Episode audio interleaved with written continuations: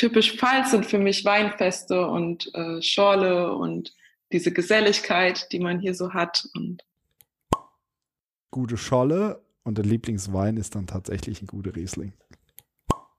Den klassischen Dubeglas Riesling-Scholle oder einen schönen Spätburgunder.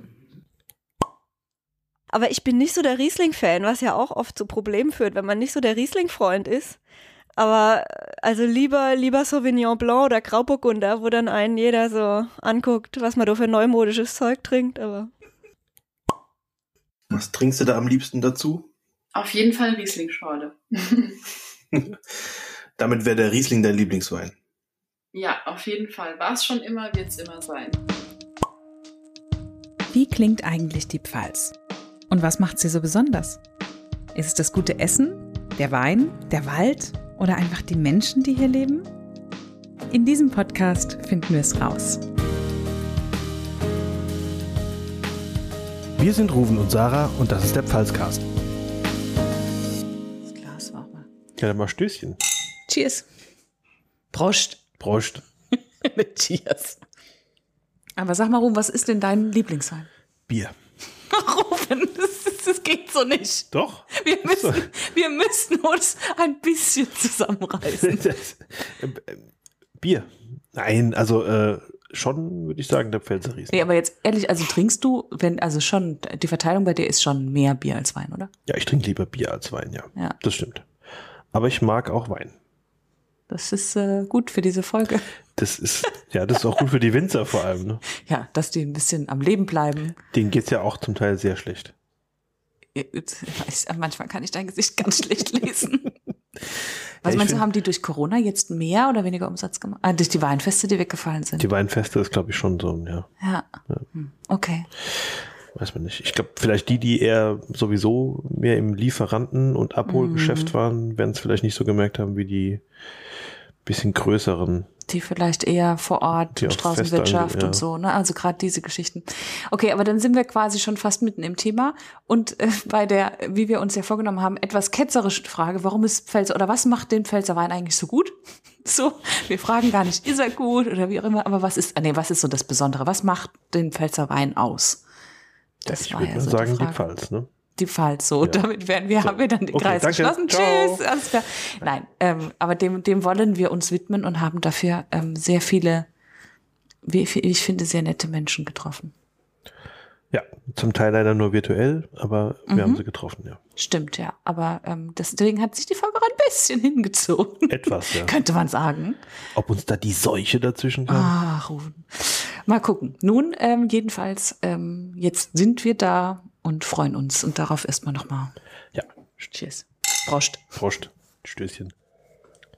Und dann haben wir jetzt überlegt, wie wir uns diesem sehr komplexen Weinthema nähern. Und Sarah, ich, manchen Themen muss man sich auch mal wissenschaftlich nähern. du bist so ein wir haben uns nicht wissenschaftlich genähert, obwohl ich muss zugeben, es war meine erste Tendenz.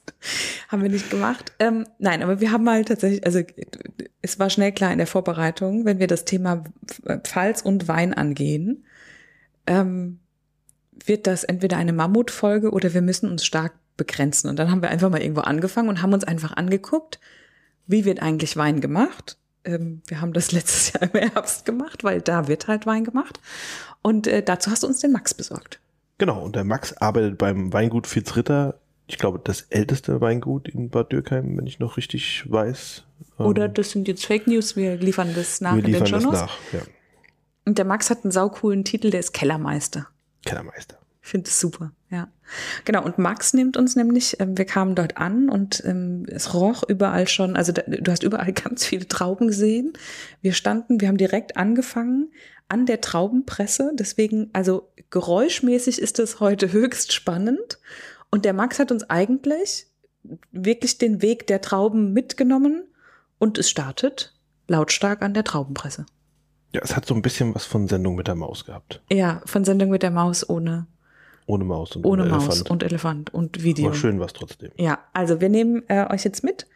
Einmal im Weingut Fitzritter mit dem Max entlang der Reise, wie der Wein gemacht wird. Genau. Oh, das riecht nach Kindheit. Riecht nach Kindheit. Ja, riecht voll. ein bisschen nach nach ähm, Trester riecht. Genau, ja. Halt, wenn es so warm ist, da hinten haben wir die Tresterrolle. Ja. Und wenn es so warm ist, riecht es dann halt danach. Ne? Ja. Das ist Irgendwie so ähm, Von der no, Tem- ja, neue doch. Weitrinke nach der Wanderung. Genau, Danach, danach genau. Hier läuft auch gerade eine Presse. Ähm, ist auch Riesling. Wir sind fast durch mit der Weinlese. Es ist jetzt, wir sind übermorgen komplett fertig. Ja. Es war wie, wie, die Jahre werden immer früher. Ähm, ja, wie man sieht, ne, hier die Traubenpresse. Und wird hier jetzt schon Maische zu Most oder wird es jetzt erst Hier Maische? wird quasi Maische, Traubenmaische oder besser gesagt, das ist Handlese. Okay. Ähm, das ist ja gar- eigentlich nur, wie man sie kennt, wie Ja. man halt auch Okay. quasi eine Traube am Stock wird geerntet per Hand, kommt dann mit dem Förderband hier in die Presse rein. Das Türchen, das sieht man gar nicht, weil verpresst, ähm, steht dann oben und da wird sie befüllt und da drin befindet sich ein Tuch, was mit Druckluft aufgeblasen wird. Und ähm, die Trauben werden dann durch dieses Tuch auf so Siebe ge gepresst. Und dadurch läuft dann der Saft da unten ab. Genau. Ähm, ja, das ist so die eine Variante. So- kann man Trau Trauben lesen. Wir haben auch noch so kleine rote 12 Kilo Behälter für die ähm, komplett, also für die Premium-Sachen, für die Lagenweine und für die Sekte. Und die werden dann auch mit der Hand auf die Kälter gekippt. Das heißt, beim Handverlesen muss ich gar nicht mehr maschinell trennen, das Holz und so weiter rauslesen. Das heißt, die Nein, nein, das quasi wird mit den. Rappen, Okay. also Ja. dem, dem, dem Stielgerüst gepresst. Okay. Aber da gibt es auch wieder Unterschiede. Wie es, alles. gibt- Wie alles, ja. es gibt auch was, was entrappt werden muss. Da haben wir eine extra Maschine für. Die trennt quasi die Rappen von den Beeren. Ähm, und dann fallen auf der einen Seite die Rappen raus, die kommen dann zum Tresterhaufen und unten fallen die Trauben raus. Ja. Und du bist jetzt Kellermeister und was ist dein Job? Mein Job, mein Job ist sozusagen Wein machen. Also im Herbst ist ist es hauptsächlich so, dass, wie gesagt, diese Traubenannahme, dann kommen, kommt, läuft es ja in diese Wanne und dann geht es weiter in den Vorklärbereich. Ähm, da findet diese Sedimentation statt. Dau- es geht über, eine, also wir sedimentieren alle unsere Moste. Das ist ja quasi jetzt noch ein Most, ist ja noch kein Wein, der ist ja noch nicht vergoren. Und was ist Sedimentieren? Sedimentieren heißt, dass der Trub sich über Nacht quasi in einem Tank absetzt. So wie beim nat naturtrüben Apfelsaft setzt sich ja auch, wenn man es lang stehen lässt, das Glas quasi der Trub unten am Boden ab. Und dieses Klare dann, das ziehen wir anhand mit einer Pumpe quasi ab in den Gärkeller. Und dann kommt entweder eine Hefe dazu oder man spon äh, vergärt spontan. Ja, und da gibt es auch nochmal Unterschiede, was wir mit Reinzuchthäfen vergären und was wir spontan vergären. Wahnsinn. Und ist es dann wie beim Bier, dass du dann eine Hefe hast, die mehr so ab 20 Grad anfängt zu gären oder ist es eher kalt? Also eher so. Ähm, es kommt immer auch darauf an, was für eine Weinstilistik du haben willst. Okay. Also, das heißt, wenn man was sehr kalt vergärt, ist es in der Regel dann ein sehr fruchtiger Wein, sehr geradlinig, so um das mal so ein paar Wörter zu nennen. Ähm, weil wenn man was, dann unten bleiben, ne? weil die Hefe nicht hochsteigt. Nee, nee, es geht gar nicht darum, es geht, geht einfach, es gibt durch die kalte Gärung werden einfach so Aromastu äh, kommen Aromen mehr zum Vorschein als bei einer warmen Gärung, die dann ganz andere ähm, so Wa- Warmgäraromen könnte man fast dazu sagen. Die, die, die sind manchmal gewollt, manchmal nicht gewollt, manchmal da kann man nicht kühlen, weil es dann der, sozusagen die Hefe gestoppt wird und der Wein dann quasi auf dem Level stehen bleibt und nicht mehr weitergärt, was man auch vermeiden will, außer Mhm. bei restsüßen Sachen. Dann wird es mit Kühlen zum Beispiel gestoppt. Ah, okay. Ja, also es ist sehr eine Es ist komplex. ich komplexes. Thema, genau. Und warum weißt du, Ruben? Das ist interessant, was Ich du alles kenne es nur vom. Bierbrauen. Also ich, Ah, ja, okay. mit Wein bin ich noch nicht so firm. Aber Wir müssen Ruben heute immer mal wieder vom Bier wegbringen zum Wein. Ja, Ich Bier ist schon nochmal ein bisschen unterschiedlich, ein sagen wir es mal so.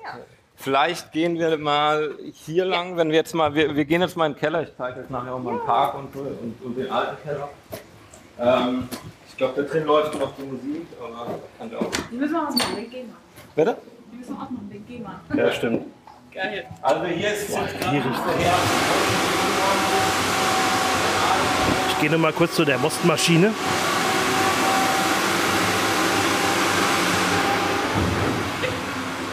genau, aber so ein Geräusch ist gar nicht so schlecht. Ne? So ein Geräusch Deswegen bin ich ist nochmal ja auch hingegangen, so mal so eine, Ja. das klingt auch eigentlich überall so. Genau. Interessant, wie es hier jetzt aber gleich wieder ganz anders klingt. Hier Ne? riecht schon besser. Ja, hier riecht's auch anders. Hier riecht besser. Ich mache mal die Tür zu, weil es sehr, wieder ein Ja. sehr warmer Tag. Ja. Das ist eigentlich nicht so gut. Deswegen kühlen wir auch hier, wenn die Moste jetzt aus der Presse rauslaufen, so hier direkt runter, auf so 14 Grad, dass die ähm, sich gut absetzen und nicht losgehen über Nacht. Also, das ist der Vorklärbereich, das sind quasi diese sechs Tanks. Hier wird, findet keine Gärung statt. Ähm, hier wird nur sedimentiert. Das nur nochmal zur Veranschaulichung. Quasi, der kommt ja trüb, mehr oder weniger, aus dieser Wanne hier rein über ein, über ein Schlauchsystem. Das läuft hier über so eine Standleitung, haben wir da. Gerade gehen wir in den Tank damit. Ähm, und dann, ja, das, ja, das sind, sagen wir es mal so, für unsere Größe ist es gut. Es gibt so, wenn man jetzt in eine Genossenschaft oder so geht, dann stehen da mal so, so 30.000er, 50.000er Tanks, weil die kriegen ja auch viel mehr an Menge. Also für uns reicht das. Das sind auch schon, sagen wir mal, unsere großen Stücker, die wir da reinlegen. Für die kleineren haben wir dann eher sowas. Die sind ja auch nicht ganz voll jetzt in dem, äh, in dem Teil sozusagen. Genau, dann kommt der sedimentiert und dann wird am nächsten Morgen gehe ich hin, hier mit der Pumpe und ziehe den klaren Most quasi in den Gärkeller. Ja. Und das hier, der Trug, der übrig bleibt, da sind auch wichtige Nährstoffe drin ähm, für die Gärung später, weil eine Gärung braucht Nährstoffe, das ist ja so wie bei, auch wie beim Hefeteig quasi. Der geht mal gut, der geht mal nicht gut. Und ähm, Trug unterstützt auch ein bisschen die Gärung. Und der Trug wird dann filtriert über dieses, dieses Teil. Das ist ein Hefefilter, der wird nur im Herbst benutzt. Ähm, da werden die Trubstoffe rausgefiltert und dann läuft es hier. Der läuft ganz trüb rein und läuft hier klar raus und geht in den Keller.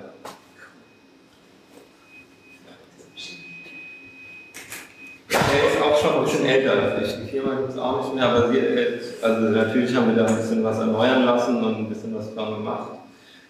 Aber er funktioniert und ist auch, ja, wie gesagt, den braucht man nur im Herbst und wenn man sich den neu kauft, dann kostet er mal 50.000 Euro und steht eigentlich ein Jahr lang rum. 90 Prozent des Jahres rum.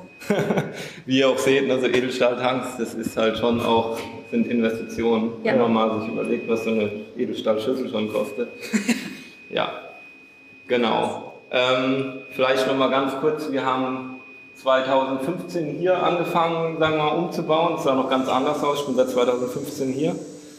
Ähm, der Boden wird gemacht, die Entwässerung wird gemacht, die Tanks hier wurden neu ähm, gekauft. Und seit diesem Jahr haben wir einen komplett neuen Gärkeller, weil unser Weingut wird zurzeit von komplett unterirdisch, oberirdisch gelegt. Ähm, aus folgenden Gründen. Natürlich ist unten wunderschön und die Temperatur passt und so weiter, aber ähm, auch die Weinwirtschaft wird immer schnelllebiger, Prozesse müssen schneller gehen, aber man kann auch quasi jetzt in, durch neue Technik auch schonender arbeiten. Das ist auf jeden Fall ein großer Schritt, den wir da gemacht haben. Schon dafür was? Schonender für den Wein. Zum Beispiel weniger Pumpvorgänge, dass man viel mit Falldruck arbeitet. Das ist eines. Und durch die ganze, die ganze Gär Gärsteuerung, also diese Kühlung und so, kann man da heutzutage ziemlich viel machen. Ja. Genau. Ähm, ich laufe einfach mal so, wie das quasi passiert. Dann kommt das Klare, gehe ich hier dran, ziehe das mit so einer Weinpumpe hier darüber. Ist auch, ja, es ist eine Pumpe, die ich steuern kann, wie schnell sie funktioniert und so weiter. Und es ist wie bei mir. Pumpe nicht trocken laufen lassen. Ja. Ja, das ist ganz wichtig, weil sonst. So, hier haben wir einen kleinen Holz, oder besser gesagt Barrikbereich, komplett alles Weißwein.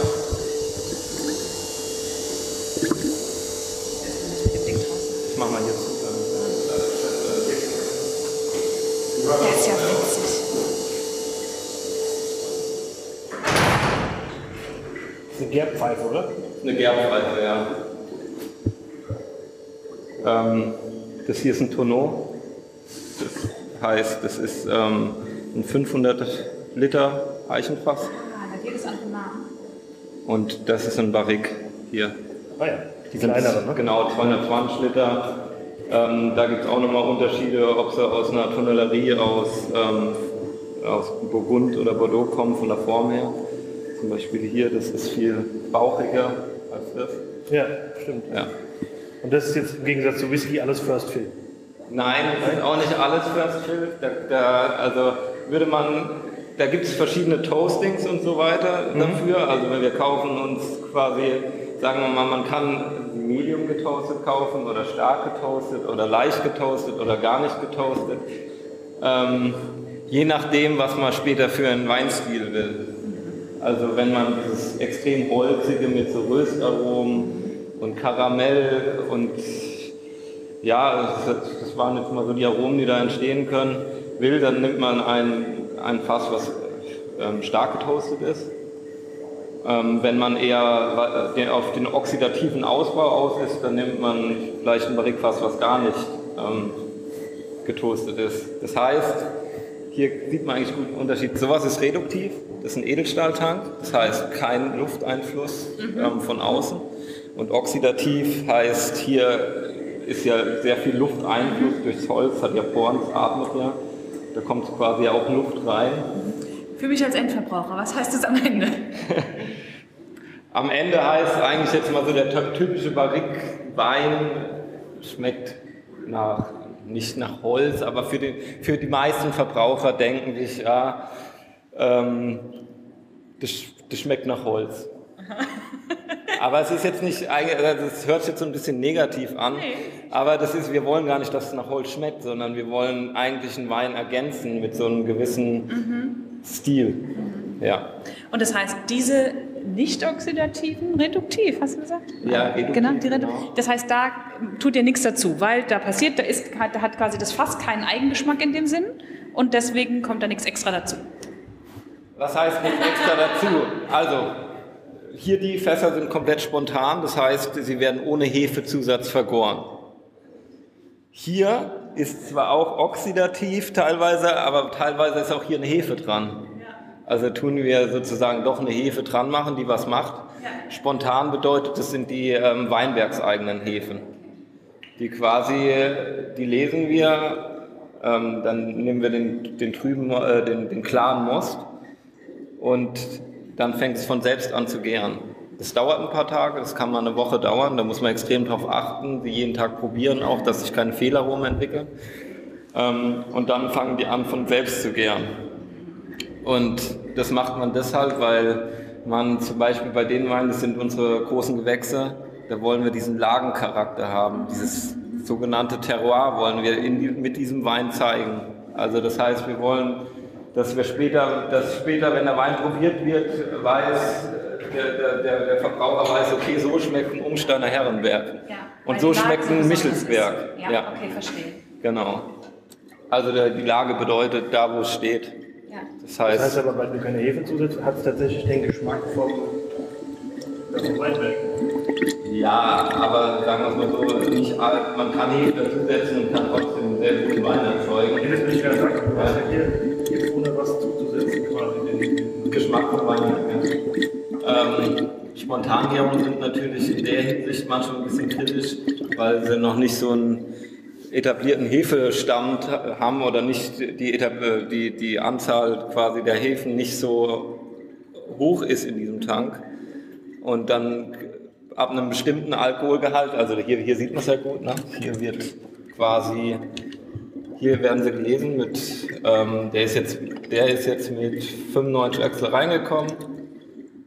Öxel ist der Zuckergehalt. Genau, der Zuckergehalt der Trauben. Ähm, das heißt, es, es wurde jetzt hier mit 95 Öxle gelesen und dann fängt die Gärung irgendwann an. Und dann ball, ball, baut sich ja der Zucker ab und die Temperatur steigt. Das heißt, wie bei einem Hefeteig wieder, ein Hefeteig wird ja irgendwann warm. Und es baut sich immer weiter der Zucker ab und irgendwann sind es quasi alle Öchsel abgebaut. Das ist jetzt hier bei minus 6 Öchsle. Das heißt, er hat 0 Gramm Restzucker jetzt. In dem Fall jetzt hier. Genau, die Temperatur ist gestiegen und irgendwann am Ende der Gärung fällt sie wieder. Ja.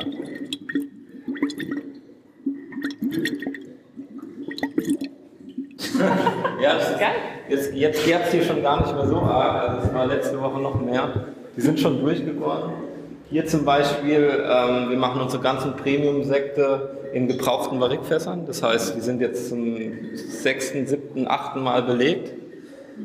Und da geht es mir einfach nur, dass die ein, um einen oxidativen Ausbau.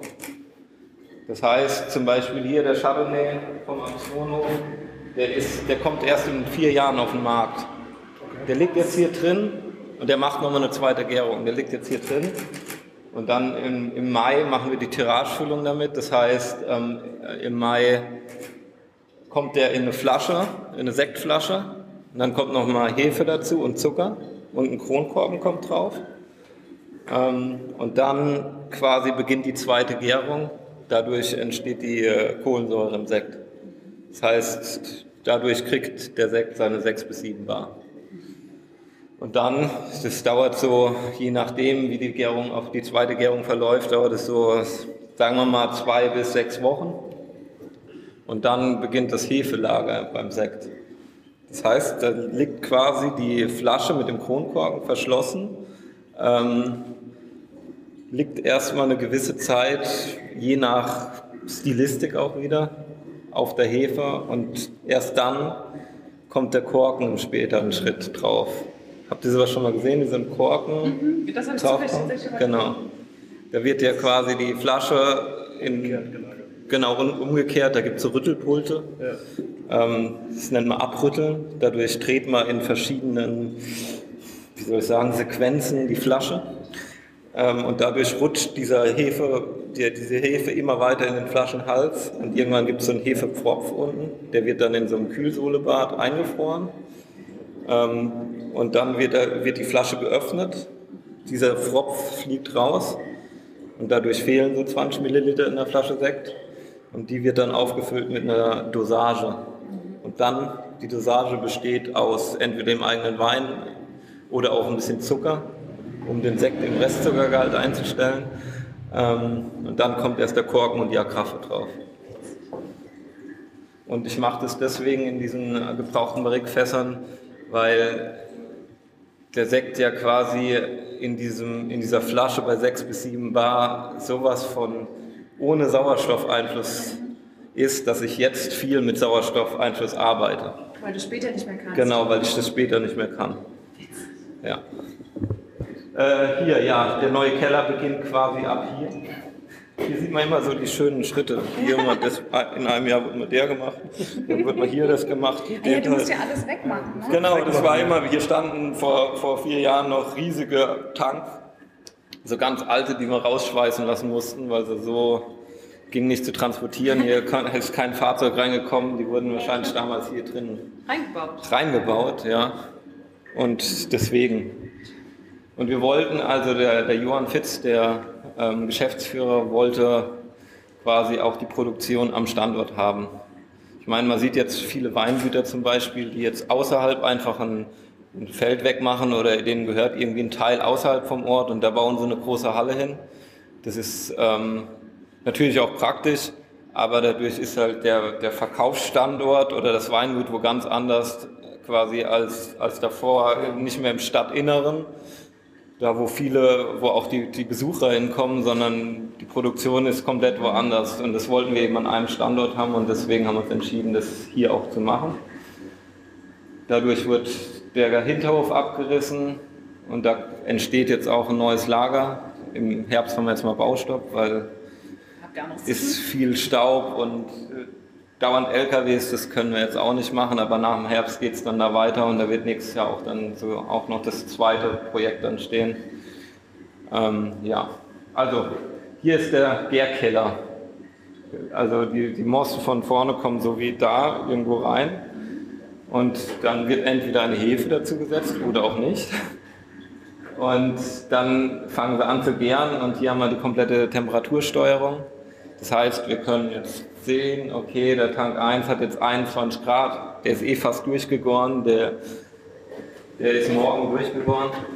ähm, wird zu warm, da können wir sagen, aber wir wollen ihn nicht so warm haben. Oder wenn er wärmer als zum Beispiel 21 Grad wird, springt die Kühlung an. Oder wärmer als 16, je nachdem, in was für einem Teil der Gärung er sich auch befindet. Und dann kühlt er den auf 16 Grad runter, dann geht die Kühlung wieder aus. Und wenn er wieder zu hoch geht, geht sie wieder an. Also das ist alles temperaturgesteuert hier. Natürlich muss man extrem hinterher sein, weil oder zum richtigen Zeitpunkt auch die Kühlung abschalten, weil sonst tötet man einfach nur die Hefe ab. Yay! ja, ähm, genau. Wir haben so, hier ist der Edelstahlbereich und hier werden dann auch nochmal so große alte ähm, Stück- und Doppelstückfässer aus, aus, das ist ja hier sehr typisch an der Mittelhart. Ähm, Eichenfässer sind es auch, nicht getoastet. Ähm, die werden, werden wir uns jetzt auch nach dem Herbst zulegen. Das ging jetzt auch nicht vor dem Herbst. Wir hatten zwar angefragt, aber die sind auch sehr gefragt, so Fässer, und mal auf die Schnelle können sie nicht produzieren. Und wir wussten nicht, ob wir pünktlich fertig wären. Deswegen hätten wir sonst ein Platzproblem gehabt. Weil sowas musst du auch irgendwie hinstellen. Und die werden dann hier auf der Seite stehen, da so ein bisschen dieser weiße Gärbereich. Dann besteht noch ein Rotweinbarrikbereich. Also es ist relativ viel im Wandel hier gerade. Du machst den Job ganz schön gern, oder? Ja. ja, also es ist ein sehr schöner Job. Ein sehr vielfältiger Job, muss ich sagen. Also man stellt sich immer vor, ah, der normale Kellermeister läuft hier so durch den Keller und trinkt. Vielleicht trinke ich sogar manchmal ein bisschen weniger als manch Verbraucher, weil ich halt auch so nah mit dem Produkt bin. Ne? Da muss man natürlich auch sehr darauf achten, dass du da jetzt nicht, ich könnte jetzt hier hingehen, der hat 12% Alkohol und könnt es trinken. Das macht man natürlich nicht so. Gegen das zur Schnapsbrennerei ist auch nicht verplombt hier. ja, das stimmt. genau. Ähm, nee, es ist ein sehr vielfältiger Job. Also ich muss sagen, ich glaube auch Wein ist eins der Produkte, die so vielfältig sind wie kaum ein anderes alkoholisches Getränk, weil da gibt es Reb, verschiedene Rebsorten, verschiedene Ausbaustilistiken hier im Keller. Man kann so viele, sagen wir mal, den Wein in eine Richtung lenken, wo man ihn haben will oder nicht haben will. Manchmal geht es schief. Dann, dann wo, wo steht der Weinberg? Das ist auch ein ganz wichtiges Thema, vor allem bei uns. Wie ist das Jahr? Genau. Die ganze Vegetation. Das ist ein Thema vom Rebstock quasi. Wie mache ich den Rebschnitt? Wie bearbeite ich den Boden? Was ist es für ein Boden? Wie ist die Sonneneinstrahlung? Wie ist die Hangneigung? Und dann der Herbst. Wie ist der Herbst? Ähm, regnet es viel? Oder regnet es gar nicht? Oder ist es viel zu trocken für die Trauben und die, hängen, die, die Weinberge hängen voll und ja, brauchen eigentlich Wasser, aber kriegen keins? Ja, es wird auch immer extremer alles. Das ist ja, halt das schon das ja nicht in deinem Einflussbereich liegen. Ne? Erst wenn die Trauben ja geerntet sind, genau, kriegst genau. du quasi deine Hände dran. Mit, mit dem Achim, also wir sind ein sehr junges Team, der Achim ist äh, Mitte 30, ich bin Anfang 30. Ähm, und den Vertrieb sozusagen und das Ganze, die betriebswirtschaftliche Seite, Marketing, das macht der Johann Fitz jetzt in der neunten Generation. Es ist noch in der Familie quasi das Weingut. Ähm, ja, und dann haben wir viele Auszubildende und noch jemand, der fest, der Yusuf, der arbeitet hier fest im Etikettierbereich und Versandbereich. Ja, das, und im Büro natürlich auch Angestellte, ja. Ja, spannender Prozess auf jeden Fall. Also ich habe das Gefühl gehabt, richtig viel gelernt zu haben, aber einige Begriffe habe ich auch nochmal nachgeschlagen. Also so, ich äh, trinken kann ich den Wein ganz gut, aber von der Herstellung hatte ich bisher echt keine Ahnung. Das heißt, aber, du bist jetzt aber, also wir können jetzt einen Test schreiben, oder? Ähm, hm, okay. Wenn es sein muss. Gut, äh, wir haben dann den Max äh, trotzdem auch nochmal gefragt, was denn aus seiner Sicht den Pfälzer Wein so besonders macht. Ja, und da ist der Max auch noch ein bisschen ins Detail gegangen, auf die Region eingegangen und auf die verschiedenen Techniken und was ihm so besonders gefällt am Wein. Ja, ist ja seine Expertise, ne? Absolut. So ist es. Kommt erstmal auf den Standort drauf an, wo der Wein steht, auf das Terroir. Ähm, der Begriff Terroir bedeutet, dass es quasi, das ist die, ein Zusammenspiel aus dem Boden, der Hangneigung, der Temperatur, der Witterung, also so dieses, Gesamt, dieses Gesamtbild schon mal. Dann kommt es natürlich äh, darauf an, wer den Weinberg bearbeitet. Es geht los beim Rebschnitt, wie, wie wird er gemacht, wie wird die Bodenbearbeitung das ganze Jahr über gemacht, die Begrünung, das heißt, äh, Wein ist ja schon eine Art Monokultur und man versucht natürlich zwischen den Zeilen auch ähm, mit blühenden Pflanzen zu arbeiten und so, also vereinfacht jetzt mal gesagt, ähm, um quasi auch dieses ganze Mikroklima ein bisschen zu erweitern. Und ähm, ja, das macht zum Beispiel bei uns der Achim, das ist der Betriebsleiter, der macht das sehr gut, meiner Meinung nach. Und dann kommt es drauf an, der Lesezeitpunkt ist natürlich auch entscheidend und wie, wie die Witterung vom Jahr war. Lesezeitpunkt deshalb, ähm, wie schmecken die Trauben? Sind sie aromatisch? Ähm, sind sie richtig reif? Wann hole ich sie? Dann geht es wieder um den Öchsegehalt, aber auch um den Geschmack ob die Trauben schmecken. Es kann sein, dass sie mit 90 Grad, sehr, äh, Öxlegrad sehr gut schmecken. Ähm, und mit 92 schon nicht mehr. Also jetzt mal nur so ein Beispiel. Das ist jedes Jahr ein bisschen unterschiedlich. Dann kommen die Trauben in den, in den, quasi in den Keller, werden gepresst. Da kann man auch schon viel falsch machen bei der Pressung. Da gibt's verschiedene, wie stark presst man die Trauben aus ähm, und so weiter. Ähm, dann geht's weiter bei der Gärung, macht man eben diesen spontan, spontan, die spontane Gärung oder vergärt man ihn mit einer Reinzuchthefe. Wie läuft die Gärung ab? ähm, Temperatur, äh, schafft der Wein trocken zu werden, wenn, der, wenn du willst, dass er trocken wird, oder schafft er es nicht? Und dann hat man Probleme, quasi die Gärung wieder weiterzuführen. Also es gibt sehr viele Faktoren echt komplex. Es klingt, als wäre es eine gute Mischung aus Wissenschaft und Leidenschaft. Ja, es ist Wissenschaft, Leidenschaft und auch Erfahrung, würde ich behaupten. Also Erfahrung, ich meine, ich bin jetzt, das ist mein, dieses Jahr mein zehnter Herbst, also mit den Ausbildungsjahren quasi mitgerechnet.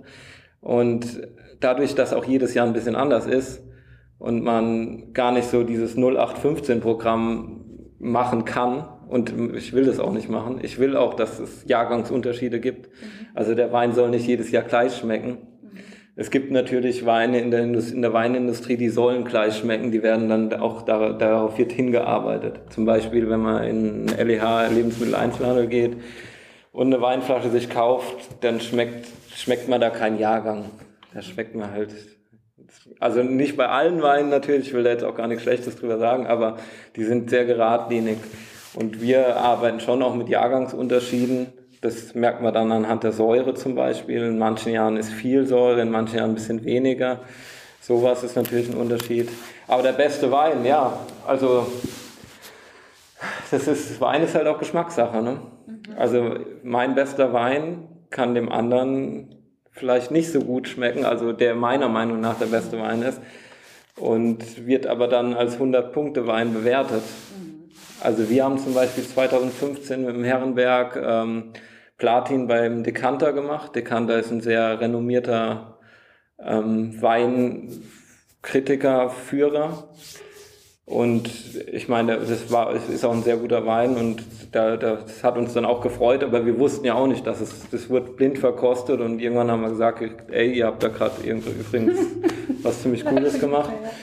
Ähm, ja, ob das jetzt der beste Wein war für die Ewigkeit, weiß man auch nicht. Ne? Das kann, kann halt nächstes Jahr wieder ein sehr guter kommen.